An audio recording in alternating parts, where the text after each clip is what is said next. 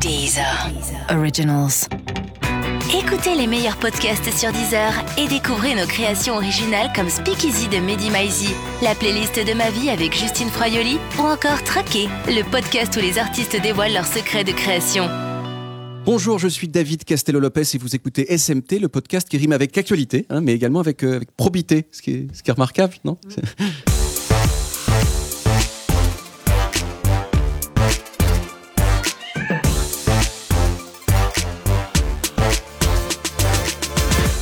Bonjour et bienvenue dans SMT, le podcast d'Actu Pop. Pour m'accompagner comme chaque semaine, un homme qui s'est construit tout seul en vendant des stupéfiants dans les zones pavillonnaires de la Grande Couronne. Un homme auquel on ne faisait pas attention, mais maintenant qu'il a produit un film à succès, eh bien, on veut tous être son ami. Thomas Croisière, le producteur des crevettes pailletées. Non, je suis surtout le comédien des crevettes pailletées. Je joue dans, dans cette merveilleuse 38e minute, la meilleure 38e minute de l'histoire du cinéma, dans Mais le oui. rôle de Pascal, souvenez-vous. Mais c'est vrai. Et d'ailleurs, déjà, j'aimerais vous dire que, que vous sentez très bon aujourd'hui. hein. Je suis un peu la crevette. oui. Et puis aussi, vous poser une question. euh, De quoi on va parler aujourd'hui? Bien comme le disait Francis Cabrel, pas besoin de phrases ni de longs discours, nous allons parler de...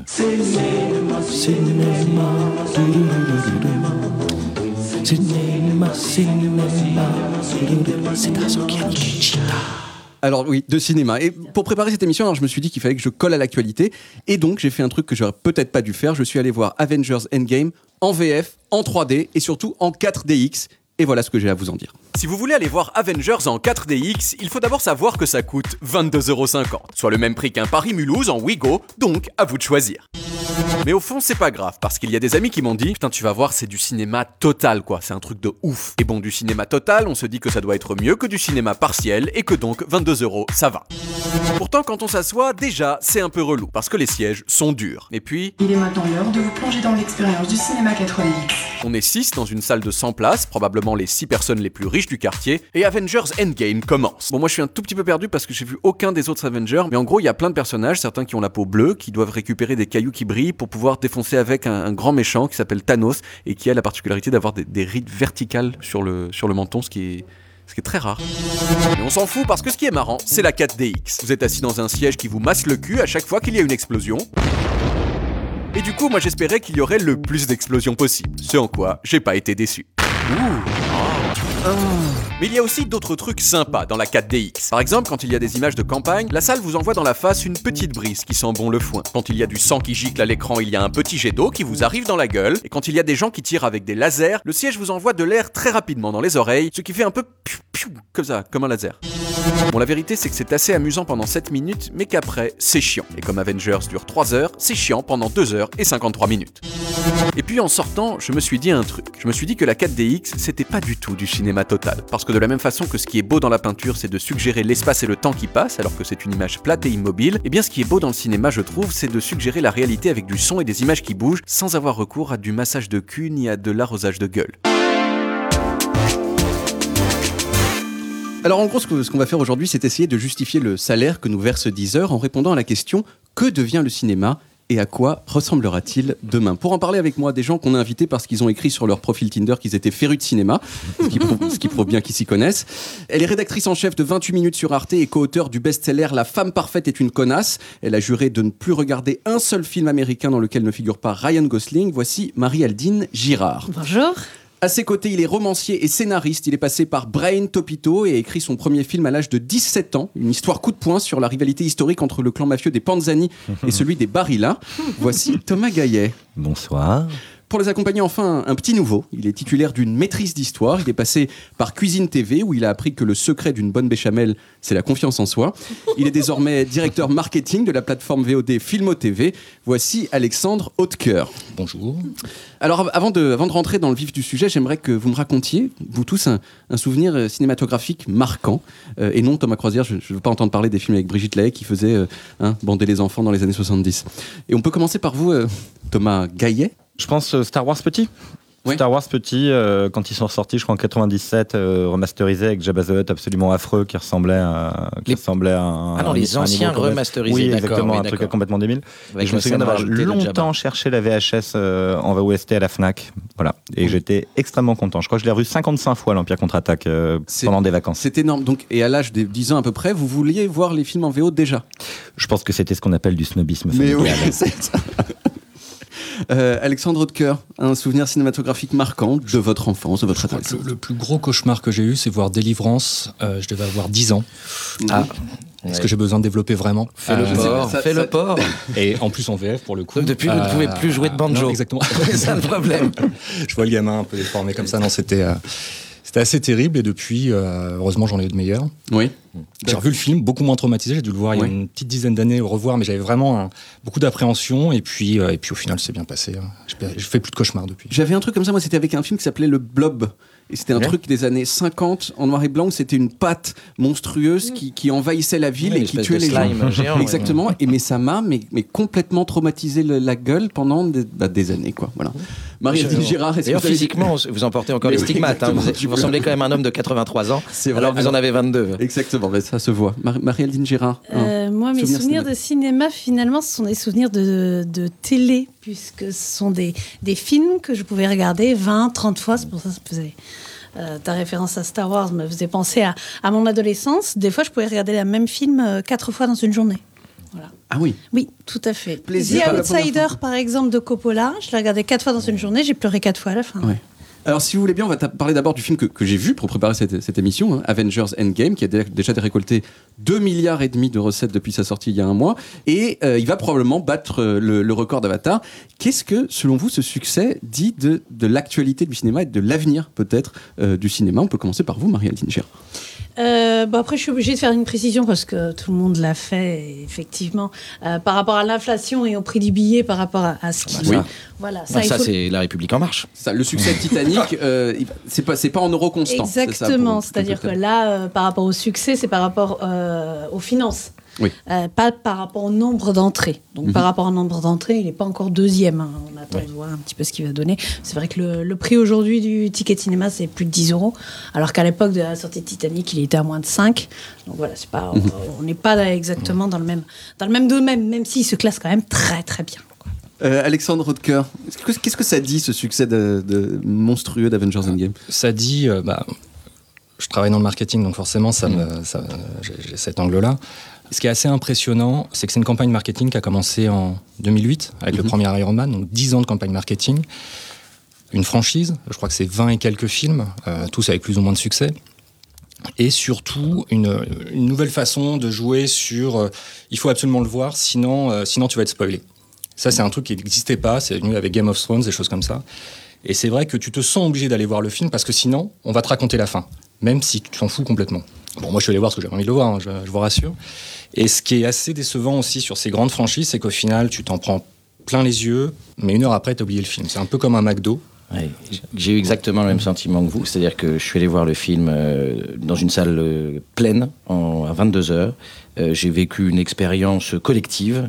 Euh, ça a duré trois heures, mais pour moi, j'ai pas vu du cinéma. C'est-à-dire que j'étais dans, dans Space Mountain, en fait. Euh, on me fait, mais tout ce qui pour moi fait un film, c'est-à-dire une histoire, l'attachement au personnage, la projection. Ben, je l'ai pas. Et je, Mais toi, tu es un fan des autres, des autres films de Marvel ou pas du tout? Pas nécessairement. Après, je trouve que c'est très tu bien comprends fait. le film, tu comprends les subtilités du film, des personnages comme. ah, ah, bien sûr, je suis allé les voir, je suis allé tous les D'accord, voir. tu connais Et- quand même et- toutes les histoires. Et parce je qu'on le vit un peu, mais ce que je trouve très malin aussi, c'est que c'est un peu une, une série au cinéma. C'est-à-dire que Oui, le principe, c'est qu'on nous décline des épisodes et des épisodes et des épisodes et on y retourne. Thomas Gaillet Euh, ouais, je, moi, je trouve qu'il y a deux choses à- qui sont intéressantes là-dedans. Déjà, où il y a ce côté euh, 23 films qui ont à peu près marché. Et je pense que s'ils ont à peu près marché, c'est que bon, moi, je suis pas forcément un très très grand client Marvel. J'ai vu des Avengers par-ci par-là et plutôt pris du plaisir.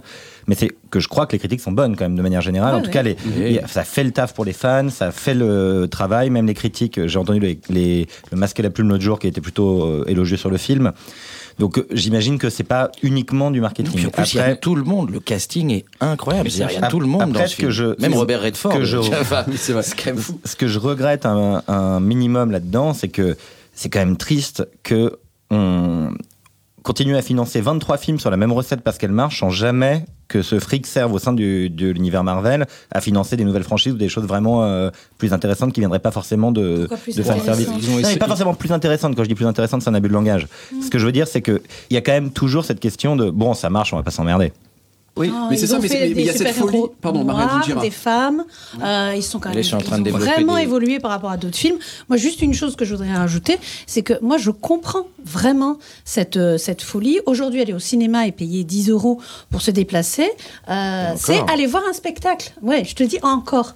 Encore, effectivement, ça peut être beaucoup plus. Là, tu parles, toi, tu parlais de 22,50 euros. 22 euros, mais là, c'est voilà, ça, pas oui, vraiment la salle lambda. Mais on va dire que, ouais. voilà, tu payes quand même un peu plus de 10 euros pour aller voir un film. C'est un spectacle. Avec un Et je petit pense que ça TR, euh, c'est pas cher. Ça les vaut. Et pour moi, c'est ça aussi le cinéma aujourd'hui. C'est-à-dire que pour moi, aujourd'hui, payer plus de 10 euros pour aller voir les petits mouchoirs sur un grand écran, je ne comprends pas le principe. Regarde-le chez toi, regarde-le en VOD. Oui, mais, il n'est pas sorti chez Non, toi mais encore. moi, c'est pas forcément ça que je mais dis. on s'en fout du timing. Moi, c'est un grand écran, c'est un spectacle, tu t'en prends plein la gueule et t'en as pour ton argent. Mais Mais vous moi, aimez les je, suis pas en train de dire, je suis pas en train de dire que je voudrais qu'on fasse que des films de Fellini. Enfin, c'est pas ça que je suis en train de dire. Ce que je suis en train de dire, c'est qu'on peut aussi inventer des choses qui soient du grand spectacle. Moi, ce que je reproche, par exemple, au Star Wars aujourd'hui, alors que j'étais euh, le premier fan du monde, que je suis allé à des conventions et que j'étais habillé, Solo. c'est que je, bah, c'est ce que à peu près tout le monde a dit. C'est-à-dire que quand l'épisode 7 est sorti, en fait, c'était une ressucée du 4 et c'est dommage. Et en fait, ils promis, pas de- et nous avait promis qu'ils ne referaient pas une nouvelle trilogie Non, mais- et ils vont en refaire une. il Ils l'ont annoncé. C'est ça, c'est le c'est-à-dire que le cinéma, le cinéma est obligé de s'appuyer sur des succès préalables sans prendre de risques pour être sûr. Bon, attends, au moins, on est sûr que Bah, les gens ils aiment bien. Non, mais surtout, il n'y a aucune prise de risque, comme tu le dis. C'est que C'est la faute des gens de marketing comme Alexandre. Je pense que de toute façon, on a du goudron et des plumes.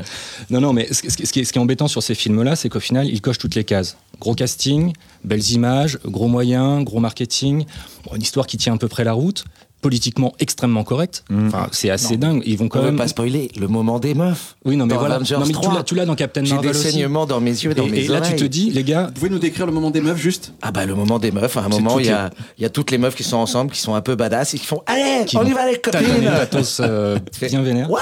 Mais ce qui, est, ce qui est- ce qui est un peu dommage, c'est que c'est à l'américaine, c'est-à-dire que ça vient avec ses gros sabots. Regardez, on inclut les meufs. Regardez, on fait un truc La fin avec Captain des personnes de couleur. Enfin, tu vois, et les gars, arrêtez deux secondes, quoi. C'est tellement des, il y a gros. même des mecs verts, il y a même Hulk, quoi. Tu vois, enfin, les gars, ils sont ouf. Non, mais par ailleurs, moi, je trouve ça très bien.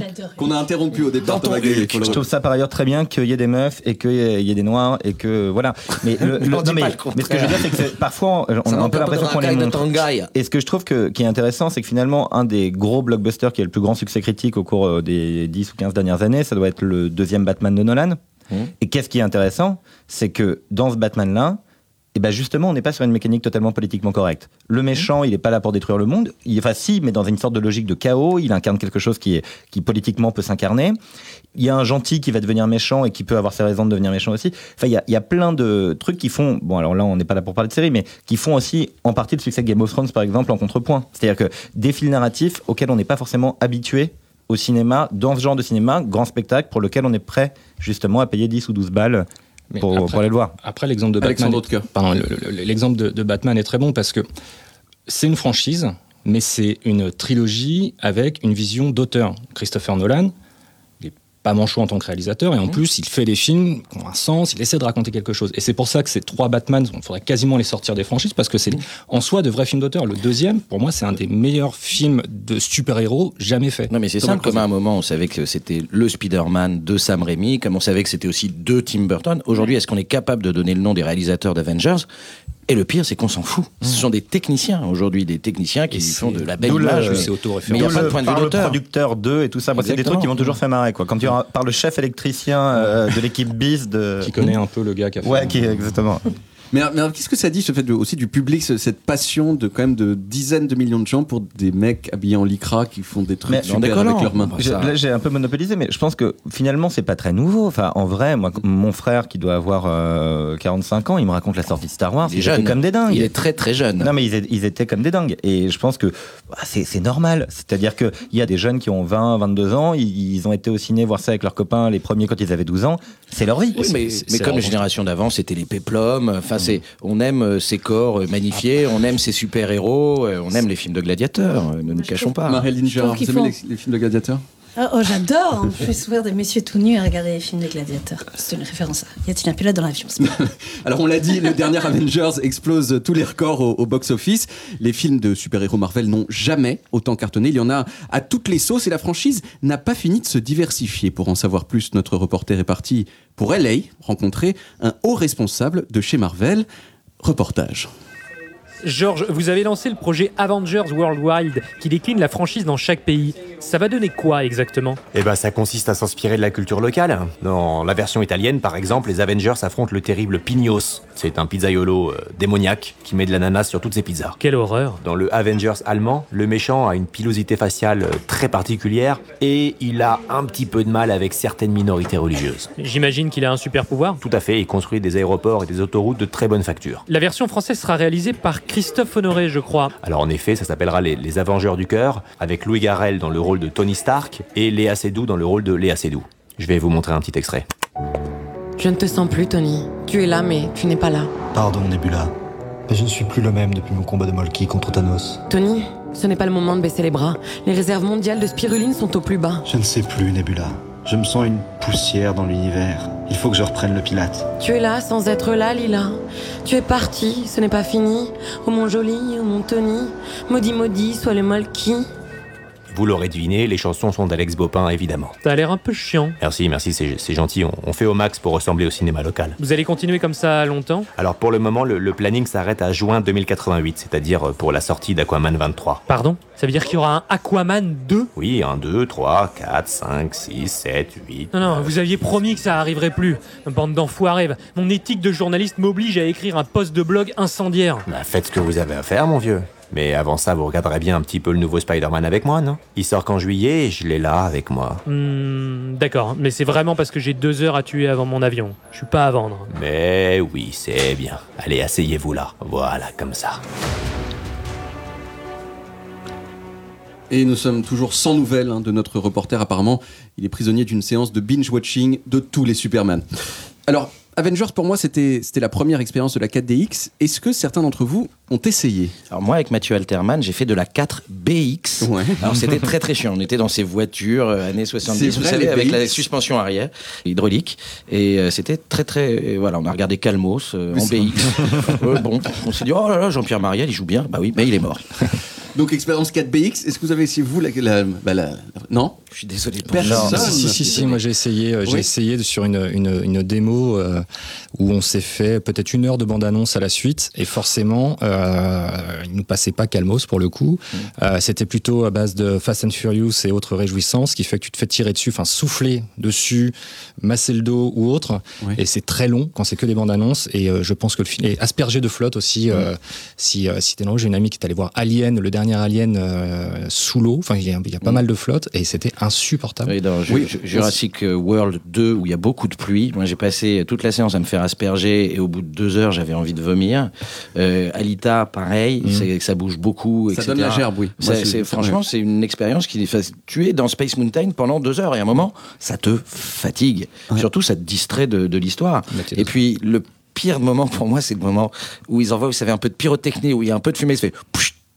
C'est vrai. Et les Et là, lunettes tu fais, ouais, les gars, ça se voit quand même. euh, je suis pas débile, quoi. Je sais bien que je suis pas dans le film, en vrai, les gars. Enfin, ça me le renvoie à chaque fois. Thomas Gaillet. Mais moi, je suis pas forcément conservateur sur tous ces nouveaux trucs parce que ça peut être bien ou ça peut être nul. Le problème, c'est la systématisation. Et je me souviens, bon, alors, maintenant ça commence à être vieux, mais quand Avatar est sorti, je suis allé le voir en 3D. Je pense que c'était un des Mhm. premiers films euh, nouvelle Avec une génération vraie 3D 3D. native, ouais, ouais. Putain, la migraine. Mais un truc. euh, Enfin, je suis sorti de là. euh, je sais. Enfin. A priori, pas trop, hein, mais je, sais, je savais même pas si j'avais aimé le film ou pas. Je savais juste qu'il fallait que j'aille dans une pharmacie m'acheter du doliprane, quoi. Ouais. C'est-à-dire que oh, je pense qu'il y a aussi un truc de toujours plus loin, toujours plus fort, où c'est pas adapté. On va finir par se retrouver un peu comme euh, dans le petit sketch, avec euh, des Christophe Honoré en 3D et la tête de la Cédou. Enfin, ça, ça va être, ça va être terrifiant, quoi. Mais c'est ça que je me de la rue. que euh. c'est peut-être qu'il faudrait pas mettre Avengers en, en 4DX, mais genre peut-être Romer en 4DX. Non, mais Qu'est-ce que ce serait. Romer en De toute façon, 4DX L'objectif, c'est de t'emmener en salle, c'est-à-dire de se Ouais. distinguer de ce qui se passe dans les box, de- c'est de faire sortir de chez toi, faire un spectacle, ce que, ce que tu disais tout à l'heure. Donc, on cherche de nouveaux trucs. Bah, il y a eu la On- 3D. On, a déjà fait l'odorama, souvenez-vous. Dans les, il y a eu mais, les mais il y a- mais odoramas. dans la 4DX, il y a l'odorama, je vous dis, Oui, ça sent le foin, ça sent le foin quand on est à la campagne. oui, tout à fait. Retourné à la Géode récemment. Oui. Euh, gros coup de vieux. Voilà. Je vous le dis, ne retournez pas à la Géode. Avec IMAX, les Salimax et les Ouais, ouais, ouais. Mais c'est ça parce que le cinéma donc peut-être a besoin de ça pour concurrencer en fait bah, Netflix quoi en fait c'est ça de la nouvelle technologie mais après, ça, c'est- c'est- Alexandre Audecoeur. pour moi, ça, ce sont les salles qui sont en train de se transformer. Aujourd'hui, les, donc il y a les, les cinémas indépendants où là, on va plutôt passer du film d'auteur. Ensuite, il y a les, les multiplex où là, faut faire venir les gens pour vendre des bonbons. Clairement, c'est un, un un des objectifs. Le cinéma, au final, c'est un peu annexe. Donc, pour faire venir les gens, bah, faut leur proposer autre chose, une autre expérience. Donc, des films en, en- en- dans des, des- des- grosses franchises, évidemment, parce que c'est facile. Et aussi euh, bah, de la 3D il y a quelques années. Maintenant, la 3D, bon, c'est un peu passé. Il y a qu'un film vraiment qui a marché, c'est Avatar en 3D. Le reste, c'était de la 3D qui était rajoutée, c'était pas fait. Enfin, ça marchait pas du tout. Et là, la 4DX, bah, c'est un truc en plus. Ça te permet de payer 22 euros ta place, de- d'acheter encore plus de popcorn, t'es encore plus content. Alors Mais, le problème, euh, c'est que quand le siège bouge, c'est que t'en fous partout. Oui, mais d'ailleurs, c'est- c'est- non, mais c'est c'est interdit de se baffrer normalement et il faut pas, faut pas faire ça. Mais il y a, et Mais pour l'eau, que- pour l'eau, pour être honnête, il y a un petit bouton pour éteindre l'eau sur le siège. Mais il n'y a, pas que, d'ailleurs, euh, de la tec- du technologique. Pour ça, par exemple, hier soir, il y a eu le la diffusion dans 500 salles euh, à Paris, enfin en France, pardon, euh, du film de Jim Jarmusch, qui est en ouverture du Festival de Cannes. Donc en fait, c'est c'est des opérations un peu live, comme peut le faire Pathé. Pathé Live, ils ont fait le spectacle de Blanche Gardin, euh, ce genre de choses. Donc euh, l'idée, c'est vraiment de créer l'événement pour que tu viennes en salle. Il y a eu des, des concerts euh, des Beatles inédits. Enfin bon, c'est euh, on change un peu la programmation, voire même certains cinémas se spécialisent dans la ressortie de grands classiques et événementialisent avec des conférences pour justement t'apporter une valeur ajoutée autre que le streaming ou autre que la VOD chez toi. Thomas Gaillet. Euh, ouais, non, mais je pense que c'est aussi, voilà, c'est l'enjeu. On le sait, euh, toutes les petites salles de cinéma, elles crèvent et les grandes salles, euh, il faut aussi maintenant qu'elles survivent face à des nouveaux, enfin, qui sont plus très nouveaux, les nouveaux concurrents de Netflix, etc. Et je pense que c'est aussi, enfin, un symptôme de ça, c'est qu'il y a eu une surenchère de sorties de films parce qu'il fallait attirer les gens, donc faire une offre de, de plus en plus pléthorique avec une sorte de combat à mort où seuls les très grands pouvaient s'en tirer. Mais en fait, au final, on peut le déplorer, mais je pense que c'était comme ça tout le temps. C'est-à-dire que quand les bouquins sont sortis, il n'y avait rien d'autre à foutre. Et puis après, il y a eu le théâtre, et puis euh, du coup, ça faisait de la concurrence. Et puis après, il y a eu le cinéma, donc ça faisait de la concurrence. Et en fait, au final, aujourd'hui, il y a encore de nouvelles formes. Il y a eu la télé, il y a eu euh, Internet, il y a les, maintenant les plateformes. Enfin, je pense que. les podcasts, nous on va, Oui, nous, c'est- nous, on c'est va les- défoncer Avenger avec notre podcast. les gars nous écoutent, ils se disent Attends, il y a quoi ce soir? Bah, il y a David Castello. C'est l'évolution Moi, normale. J'en ai J'hésite, rien. Tu vois, 10 heures hashtag euh, euh, Infinity War, quoi. C'est l'évolution normale, mais je me dis qu'il y aurait peut-être aussi sans doute une réflexion à avoir qui est bon, ok, moi je suis euh, producteur de cinéma, bon, j'ai du fric, peut-être que je vais faire moins de films et essayer de faire vraiment des trucs qui sont euh, malins ou nouveaux, ou surtout de baiser des actrices, ouais. Ah oui. ou des acteurs d'ailleurs. Oh, bien sûr, Euh, on est très on est très, Moi, j'aime l'amour, comme disait Patrick Sébastien. Et plutôt que de faire une sorte de surenchère, pour, même pour- je pense que les distributeurs aujourd'hui sont, sont noyés finalement sous le nombre de films qu'ils ont. Il y en a aucun qui peuvent défendre. Enfin, au- et un peu comme d'ailleurs les libraires, enfin tout ce qui est euh, finalement détaillant de la culture aujourd'hui, c'est plus vraiment quoi défendre. Alors, Marilyn Charlotte, votre position sur la technologie à l'intérieur du cinéma, est-ce que c'est un truc que. Je sais que vous n'êtes pas allé voir le 4DX, mais qu'est-ce que ça vous inspire a Moi, je priori moi, je trouve effectivement que c'est une évolution normale. Ça me paraît euh, bien qu'on puisse vivre de nouvelles expériences, surtout que ça ne tue pas l'autre cinéma. On voit bien que, on voit bien avec le Festival de Cannes, on en parlera tout à l'heure, mais on, c'est pas le même cinéma en fait. Il y a plusieurs sortes de cinéma. Pour moi, il y a de la place pour tout le monde. Alors voilà, cette débauche technologique est pas toujours au service de la création cinématographique pure, c'est souvent un moyen de faire de l'argent, et ASMT, c'est une démarche que nous comprenons parfaitement. C'est d'ailleurs l'heure d'une petite page de pub. Vous êtes à la recherche d'un emploi. Découvrez ASMR Pôle emploi, le service dédié à la recherche d'emploi sans stress. Avez-vous pensé à actualiser votre situation? Tiens, tiens, je ne vois toujours pas vos AEM des derniers mois. Je vais donc devoir suspendre le versement de vos allocations chômage. Vous entendez? C'est le bruit de votre CV que je froisse avant de le jeter à la poubelle. Oubliez que vous ne retrouverez jamais de travail et songez plutôt que grâce à vous, moi j'en ai un. Après Flight Simulator, découvrez Lime Simulator, le tout premier simulateur de trajet en trottinette électrique. Vivez en réalité virtuelle les sensations d'un connard à trottinette.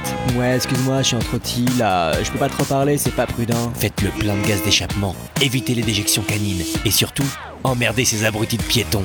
Lime Simulator, un jeu Annie Game. Apple présente en exclusivité les Air AirPods. Après les écouteurs sans fil, découvrez les premiers écouteurs sans écouteurs. Avant, je perdais tout le temps mes AirPods. Maintenant, c'est fini. Merci Apple. Commandez dès aujourd'hui les Air AirPods pour seulement 300 euros. En plus, j'avais tendance à écouter la musique trop fort, mais quand je la mettais plus bas, j'entendais rien. Fini le dilemme. Bénéficiez d'une livraison très spéciale dans notre Airbox avec le code promo carotte. N'hésitez plus. Franchement, c'est une révolution. Air merci. Découvrez également la page ASMR du service contentieux impôt.gouv. Alors, il y a quelque chose dont on parlait avec, euh, avec Clément Marchand, qui est le rédacteur en chef de l'émission, et qui disait genre, moi, ce que je trouve dingue, c'est que le cinéma, ça devient le seul endroit où on n'utilise pas son téléphone portable, où on n'est pas sur Facebook, C'est ni faux. sur. C'est Et pas faux. Est-ce que c'est. Non, alors c'est faux. Alors, c'est faux. Non, mais quand même un peu, moi, je dis, je regarde moins, quand même. Moins que si je suis euh, devant Netflix et que je. Oui, mais il y a une vraie pollution. Ouais. Enfin, moi-même, au cinéma, euh, traditionnellement, je ne regarde pas mon portable, enfin, jusqu'au moment du film. Pendant. Mais pendant le film, ça chatte, euh, pendant le film, ça échange. Et ça crée d'ailleurs euh, un vrai souci de, de Il y, a regard. beaucoup, il y a beaucoup de salles où ça capte même pas. Dans Oui, plein de ça m'étonne multiplex quand en particulier, on a le Ouais. Wi-Fi, donc on reçoit très bien. On peut commander des, des, des billets de train si on a envie pendant le film. si vrai. on a Un petit un petit évidemment. pendant le. Je sais pendant pas si vous avez déjà vécu ça, vous, de temps en temps, dans une salle de cinéma, vous savez, il y a le petit néon avec la sortie, le petit néon vert. Et parfois, moi, ça, me- ça me nuisait dans mon plaisir de cinéma. Et aujourd'hui, on peut voir plein de petits néons, plein de petits écrans qui s'allument pendant, pendant les films. Et même les mecs hystériques qui reçoivent pas parfois, qui cherchent du réseau, qui cherchent du réseau, fréquemment, qui tendent le bras. Enfin, c'est, ça, Ah, moi, ça j'ai, moi, j'ai pas eu trop cette expérience au, au cinéma. Ça vous, ça vous paraît pas être quand même un truc où il y a un peu moins de, de réseaux sociaux que, qu'ailleurs? T'en as un peu moins, mais euh, si tu vas au cinéma le samedi soir, Ouais, euh, la séance d'Avengers, que il y a de fortes chances tu vas que voir Romer, non. Ouais. Mais quand tu vas voir Avengers, ça, ça commente en direct. Enfin, Ah, euh, moi, je vais pas, enfin, David met là-dessus, mais je trouve il y a un truc marrant, c'est que depuis tout à l'heure, on fait du euh, quand tu vas voir Romer ou quand tu vas voir Avengers. En fait, c'est un truc. On que- est d'accord, personne va voir mais c'est pas ça. c'est que je trouve que justement, c'est un truc que je trouve intéressant et je crois qu'on va passer après sur, euh, sur une thématique qui est proche, donc je me permets. Oui. C'est que, encore une fois, sans nostalgie stupide ni rien, mais j'ai l'impression que dans, dans les années 70-80, quand il y avait euh, toutes les coprods avec le cinéma italien, il y avait vraiment du cinéma populaire de qualité, justement. Des histoires qui étaient de l'aventure, euh, des choses qui étaient intéressantes et qui n'étaient pas forcément estampillées euh, un télo. Et, qu'on pouvait, et pourtant, il y avait euh, des dialoguistes qui étaient très bons. Je pense à des mecs comme Dabadi, des, des- des gens comme ça. Et tout ça n'était pas estampillé un télo. Et aujourd'hui, fait partie d'une sorte de euh, pop culture un peu schnock euh, à la française. quoi. Et aujourd'hui, j'ai l'impression que ça n'existe plus. C'est parce qu'aujourd'hui, la, la façon de produire du cinéma a changé en profondeur. Ce qui est arrivé, c'est ce qu'on appelle le préfinancement, c'est-à-dire les chaînes de télévision qui financent le cinéma pour avoir le droit de diffuser du cinéma. Et donc aujourd'hui, le cinéma français produit beaucoup de films qui sont en fait des téléfilms, qui sont des films destinés au dimanche soir de TF1, de la grosse comédie populaire, et ce sont plus des objets cinématographiques comme ceux qu'on a pu connaître dans les années 70, où il fallait payer un billet pour aller voir un film. C'est parce qu'on va plus au même cinéma, c'est-à-dire que Thomas le disait tout à l'heure, ou alors on va dans les cinémas indépendants pour voir des, des films indépendants, ou alors on va dans les gros IGC, les gros trucs multiplex, où on va bouffer du popcorn. Mais là où c'est pas tout à fait vrai, ça c'est parce que pour avoir euh, et à un moment euh, fait pas mal de présentations dans les cinémas de films indépendants que je qualifierais aujourd'hui, je ne le disais, le disais pas à l'époque parce qu'il fallait que je touche mon chèque, mais d'extrêmement chiant. J'ai vu un petit peu de l'intérieur un peu partout en France comment les mecs fonctionnaient. Et en fait, c'est pas vrai qu'on va pas dans les mêmes cinémas parce que la stratégie des gros, c'est de passer en fait les petits films pour toucher les subs euh, du cinéma indépendant et pour aller Sub. faire fermer les petites salles. Donc je vais pas dire les méchants contre les gentils, c'est pas la question. Mais donc au contraire, moi je suis étonné quand on voit euh, les grands UGC, les grands MK2, etc. Qui au départ MK2 qui était une franchise plutôt RS RSA euh, en région parisienne, quoi, qui aujourd'hui bah, passe les Avengers, passe tout ça parce que finalement tout se densifie en énormes mastodontes. Alors Thomas Gaillet, il y a quelque chose que, que vous disiez tout à l'heure, vous disiez que euh, en fait il y avait un politiquement correct dans les euh, dans les films dans les films d'Avengers. Je sais pas si c'est vous qui disiez ça, qui c'est vous, pardon, c'est vous, c'est Alexandre Hautecœur qui disait ça. Euh, Est-ce que vous avez l'impression que le cinéma est plus politique qu'il ne l'était dans les décennies précédentes? Je, je crois pas qu'il soit plus ou moins politique. euh, je le trouve parfois plus militant sur des thématiques plus larges. Aujourd'hui, euh, quand on voit euh, 120 BPM, quand on voit aimer euh, courir, euh, plaisir, Plaire, aimer, manger courir vite, voilà, exactement. Il y a de plus en plus de films où avant la garde, enfin sur des phénomènes de société, des films très, Jusqu'à la très garde. durs, jusqu'à la garde, pardon. Jean-Michel à peu près un peu. Euh, euh, ce sont des, des- des- des- des films qui sont extrêmement militants, qui sont extrêmement secs et durs et, et fascinants. C'est vraiment de très très beaux films, mais euh, peut-être un peu moins de, de films politiques comme on pouvait l'entendre dans les années 60 ou 70 où euh, on était plutôt sur des euh, thématiques euh, communistes. Ça, ça a complètement disparu. Après, la société a évolué, donc forcément, on s'est adapté. Enfin, les, les- les auteurs se sont adaptés. Et, et je pense que, en tout cas, en France, euh, le, ce cinéma politique-là a, a- a évolué. et il faut peut-être aller dans d'autres pays, au Japon, au moi, même, Chili. il a disparu. Marie-Aline en Gérard. France. Non, mais il y a aussi eu euh, l'exercice de l'État, euh, ou même le, le- le- le film de, de Ruffin euh, sur. euh, Le Jeu du soleil. ouais, ouais. Le non, du merci soleil, patron. et- Merci patron. Merci Patron, Le Si, il y, a- encore du cinéma politique, Oui, ou même il y en a très les films de. C'est du cinéma documentaire. Et on a beaucoup de cinéma social. Non, l'exercice de l'État, c'est une euh, de cinéma social, c'est encore différent, mais c'est vrai que par exemple des Guédiguian, enfin C'est-à-dire que j'ai l'impression qu'effectivement, les, les, on ouvre Non, mais les, invisibles, le succès des invisibles, qui fait quand même un million deux cent mille c'est du entrées. cinéma social. Bah, c'est aussi Avec un sujet c'est important, aussi très politique. politique. Thomas Gaillet lève la C'est main. même il y a même un- une volonté de récupération puisque le film a été projeté à l'Élysée derrière pour montrer les vrais gens de la vraie vie qui sont en fait des personnages de fiction. C'est quand même fou. Euh, Je, suis, je beaucoup trop bien élevé. Je salue Madame Cargoat de CE2 qui euh, m'interrogeait toujours quand j'avais la bonne Et elle réponse. nous écoute, on le sait. Je pense qu'elle est morte. je, je lui On souhaite. En criant ton nom dans un dernier râle de plaisir. Crève, Cargo Excusez-moi, je sais pas ce qui m'a pris. Pauvre femme. En fait, il y a un truc qui me frappe là-dedans, c'est que oui, il y a pas mal de cinéma social et parfois avec une visée politique. C'est pas simplement du naturalisme, c'est-à-dire que quand on va voir du brisé ou des choses comme ça, euh, il y a quand même un propos politique qui est assez fort là-dedans. Par ailleurs, dans tout ce qu'on va appeler le petit cinéma, c'est-à-dire tous les pays euh, en gros qui normalement n'ont pas de cinéma tous les films qu'on va connaître, euh, je pense euh, maintenant l'Iran a un cinéma, etc. Mais tous ces films qu'on ne connaît finalement que par les infos et, et les actus, s'il n'est pas politique, il n'arrivera pas jusqu'en France. C'est vrai. Donc ça, c'est systématique. très. Des comédies ouzbeks, il n'y en a pas beaucoup. C'est et, dommage. Et, et- et c'est dommage, parce que par exemple, euh, aujourd'hui, le cinéma chinois, parce qu'ils ont la puissance, on a quelques trucs pas politiques qui arrivent et qui par ailleurs sont bien, enfin, et qui peuvent avoir aussi du sous-texte politique, euh, mais pas systématiquement. Et puis alors, en France, alors on va avoir des trucs, euh, on le citait tout à l'heure, comme les films de clavier qui vont être euh, le mec, il est de droite, euh, il aime pas trop les gens, mais en fait, euh, au final, comme il a un bon cœur et que c'est un bon français, et bah finalement, ça va bien se passer. Qui est absolument le, Oh, le tu nous as niveau. spoilé le film. Non, mais qui est à peu près le niveau zéro de le niveau zéro de la pensée politique, quoi. Et puis, euh, on va avoir après tout ce déversement euh, Non, c'est pas le américain. niveau zéro de la, de la pensée politique. Si, si tu fais allusion à qu'est-ce qu'on fait au bon Dieu, il y a une volonté, enfin, il y a, en tout cas, il y a un désir, une volonté de, parler du vivre ensemble. Oui. De parler de, voilà, que tu sois juif, que tu sois noir, que tu sois arabe ou que tu sois d'origine chinoise ou asiatique. Ah, sais je pas quel- saigne du nez. Non, mais, tu- non, mais après. Non, mais on a- est d'accord que c'est le niveau zéro de la pensée qu'on peut exprimer. C'est-à-dire que moi, je suis évidemment que je suis d'accord avec ça. Enfin, Non, mais il y a- ça- Non, vous n'êtes pas d'accord, c'est un côté Arnold et Willy dans leur Oui, tentative, C'est tu un de subtilité. Oui, c'est- des c'est- subtilités. oui, à ça- sans, vouloir euh, sortir la sulfateuse, je me souviens d'un film, je, je ne me souviens plus du, titre, avec euh, Didier Bourdon, Karine Viard, ils étaient dans un appartement, le, grand, partage. le grand partage. Oui, oui. déferlante de bons sentiments teintés de racisme, mais un enfer. C'est-à-dire que, au nom de la tolérance, euh, on y allait dans le racisme, quoi, tranquillou, et les Roms, ils sont comme ça, et machin. Et du racisme social aussi, tant vers les riches que vers les pauvres, d'ailleurs. Mais par ailleurs, euh, je pense qu'il y a encore de la place pour faire du cinéma politique au sens où on l'entendait, c'est-à-dire confronter, euh, sans forcément des préjugés, comme a pu le faire Weber, parce que finalement, le dîner de con, c'est aussi un riche et un pauvre. hein.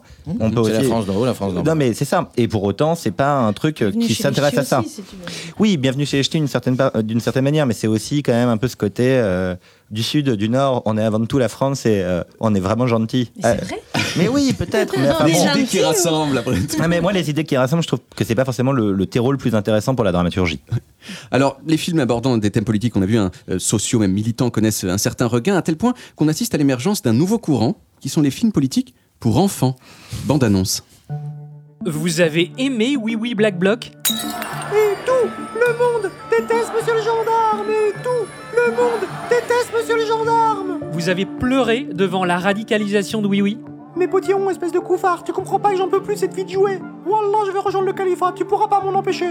Vous allez adorer Oui Oui Gilet Jaune, l'histoire du petit pantin de bois le plus contestataire de la République. Macron, t'es foutu Tous les jouets sont dans la rue. Une chronique sociale bouleversante, Je peux plus payer le gasoil, Mélissa. Va falloir que je vende le taxi. Avec du drame, Ouais, qu'est-ce que c'est Mm, Monsieur Oui Oui, agent sournois et finot de l'URSAF, laissez-nous passer s'il vous plaît. de l'action, Aïe, aïe, aïe, aïe Oui, oui, a pris un LBD dans l'œil. Il pisse le sang. et bien sûr de la musique. Oui, vas-y, oui, oui Tu bloques tous les samedis En avant, oui, oui Et fuck Edouard Philippe Aïe, aïe, mon œil, mais c'est pas possible avec les LBD, vous arrêtez maintenant Oupsie, pourtant j'ai visé la jambe. Oui Oui Gilet Jaune, bientôt sur vos écrans. Et pour les amateurs, à noter également la sortie en salle remarquée de Petit ours brun devient vegan. L'histoire tragique d'un ursidé qui arrête la viande mais qui galère à maintenir ses apports en protéines. Alors on arrive à, à la dernière partie de cette émission. On va parler et on va parler plus précisément du Festival de Cannes qui a lieu en ce moment. Et si vous êtes là d'ailleurs euh, tous les quatre, c'est que vous n'avez sans doute pas été invités. vous avez sûrement une forme d'aigreur ou d'amertume à l'égard des gens qui y sont donc au Festival de Cannes. Et c'est donc vous qui êtes le mieux placé pour répondre à cette question. Est-ce que le Festival de Cannes est devenu ringard? Bah, on n'y est pas. Qu'est-ce que je veux que je vous dise Mais bah, euh, voilà, tout est dit. Alors, J'ai l'impression, moi, déjà, qu'il fait un peu moins rêver. On a l'impression, nous, de Paris, que euh, Festival de Cannes, c'est quelque chose de très vendeur au niveau euh, télévisuel, par exemple, mais les pires chiffres de, de, de Canal Plus à l'époque du Grand Journal, c'était le Festival de Cannes. En fait, c'est-à-dire que ça intéressait pas tant que ça euh, le téléspectateur. Thomas Gaillet.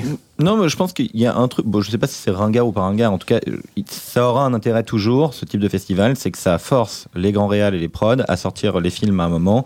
Et que je pense que euh, c'est quand même euh, agréable de savoir que tous les deux ans, on va avoir un film des frères Cohen, que tous les deux ans, on va avoir. va avoir un et que peut-être qu'ils ont suffisamment d'argent pour pas se presser à faire leur truc. Donc, je pense que c'est plutôt un catalyseur de trucs de qualité où on connaît les signatures. Après, est-ce que c'est vraiment un espace de découverte Pas forcément. Ce serait plutôt les sélections un peu euh, à côté, que ce Ah, soit mais un toi, certain vous, vous regard. parliez du vrai Festival de Cannes. Moi, je parlais du lieu de fête. Et, et par ailleurs, j'ai été tellement invité au Festival de Cannes que j'ai préféré pas y aller pour ne vexer aucune des personnes qui m'avaient invité, ce qui explique ma présence ici. Mais est-ce qu'ils essaient de se renouveler un peu au niveau des sélections? Bah, Sur la sélection que tu as là cette année, euh, quand même euh, Almodovar, Tarantino, Ouais. les mecs qui sont. Qui sont là depuis longtemps. T'as l'impression. T'as Christophe Honoré, t'as Jarmusch, Christophe Honoré, t'as Dolan. Desplechin Il est là, non, je crois non pas. pas Dolan. C'est toujours les mêmes. c'est- Oui. Oui, c'est un peu toujours les Bah mêmes. oui. Non. Donc ringard. Bah non, c'est pas nécessairement des Mais après, Pas non, parce que- ringard, c'est pas- c'est pas pas parce qu'ils c'est sont pas les mêmes, cette- mais ils sont c'est pas pas ringards. cette sélection-là qu'il faut regarder, je pense, si tu veux voir des, des- des- des auteurs dont tu n'as jamais entendu parler, c'est la, c'est la sélection Un certain regard. Où là, c'est- voir l'acide. Non, mais qui est Oui, vraiment oui, euh, l'acide. c'est où là, tu, vas aller dans le pointu. Ils sont obligés d'avoir une, une sélection d'auteurs grand public, parce qu'Almodovar, même si j'aime beaucoup, c'est un merveilleux réalisateur, il va finir par l'avoir sa palme d'or, j'en suis Oui, sûr. Enfin, à un moment donné, euh, il va l'avoir à l'usure. Euh, ils ont besoin de ça pour, euh, bah, pour que les médias viennent, parce Non, que puis tu, il y, a- tu- y y une fidélité, c'est-à-dire que Tarantino a commencé là-bas sur Reservoir Dogs, il n'était pas connu du tout, il fait un hold-up à Cannes d'ailleurs, donc euh, et après on continue de raconter ses histoires et chaque sélection, il y a des nouveaux réalisateurs qui viennent dans le petit train. Ouais, mais il y en a très peu. La preuve, c'est que tu parles de Tarantino, c'était il y a 25 ans, 20 ans, 25 ans. Ah, Bah, Xavier après, Dolan, pour hein, répondre 25 sur la ringardise, je suis désolé, je vous coupe. et Je vois les médias dans lesquels, euh, pour lesquels je travaille. On ne ferait, fait plus jamais rien pour Cannes parce que notre public est à moins de 25 ans et que Et tout le s'en monde s'en fout. Mais alors, c'est quoi les Mais- festivals cool Si, ils aiment bien la cinéma, Cannes, la Coupe d'Afrique de- des Nations. C'est quoi les festivals de cinéma cool maintenant si c'est pas le festival de Cannes?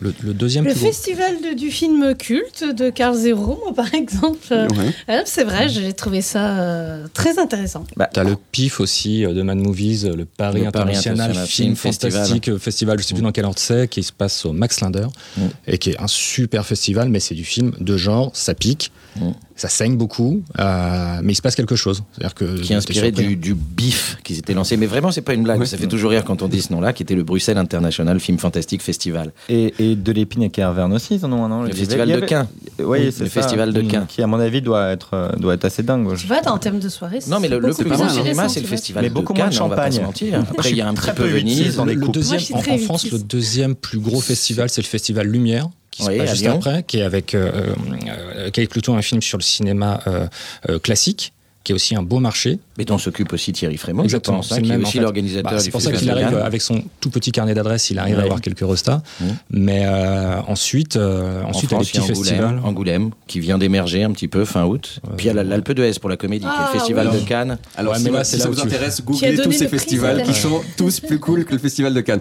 Alors, euh, on approche de, de la fin de l'émission et comme chaque semaine, C'est vraiment dommage. pour vous remercier d'avoir dit des choses qu'il ne comprend pas toujours, Thomas Croisière vous propose un petit quiz avec du LOL dedans. J'ai fait ça, moi Ah merde.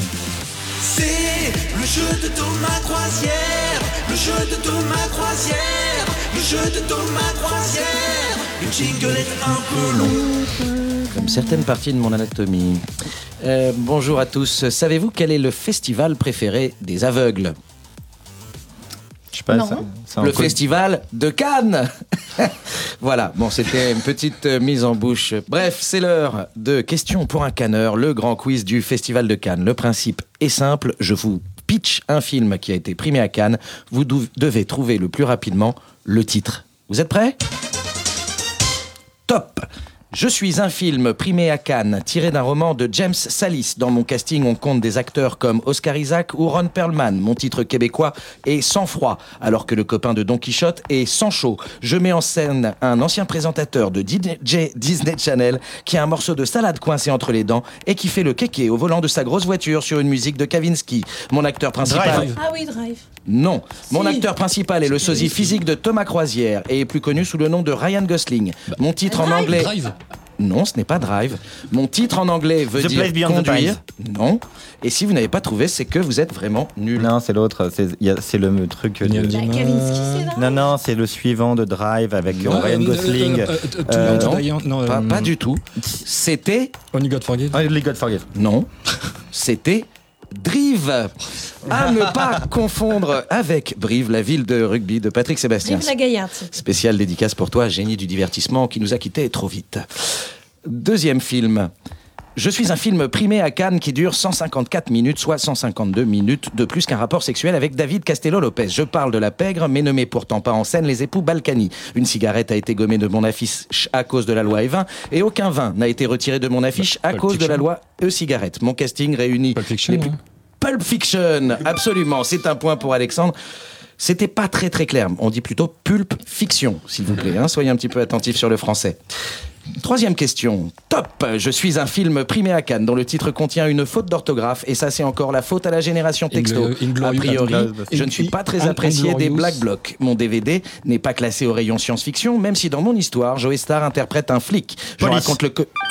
Police. Euh, Police qui s'écrit d'ailleurs avec deux S, car Police, CE, était déjà un film de Maurice Piala. C'est ce que j'aime dans ces quiz, c'est que l'on apprend en s'amusant.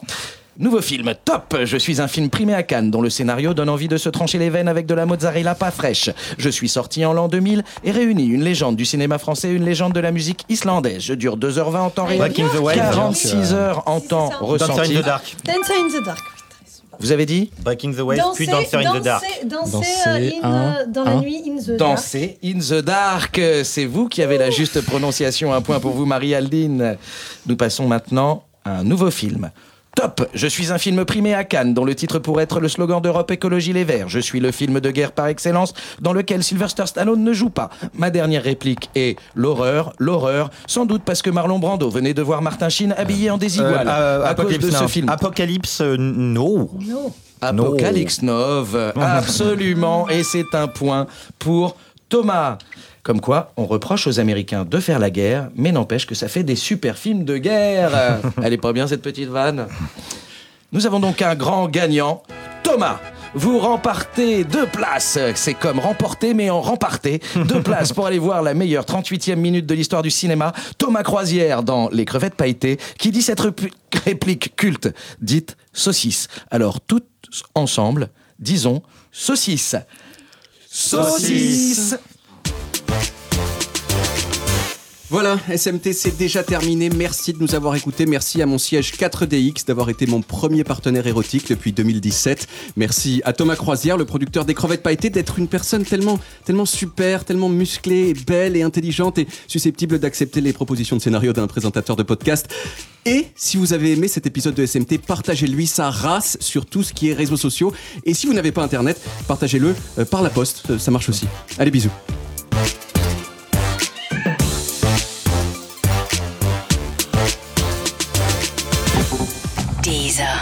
Originals.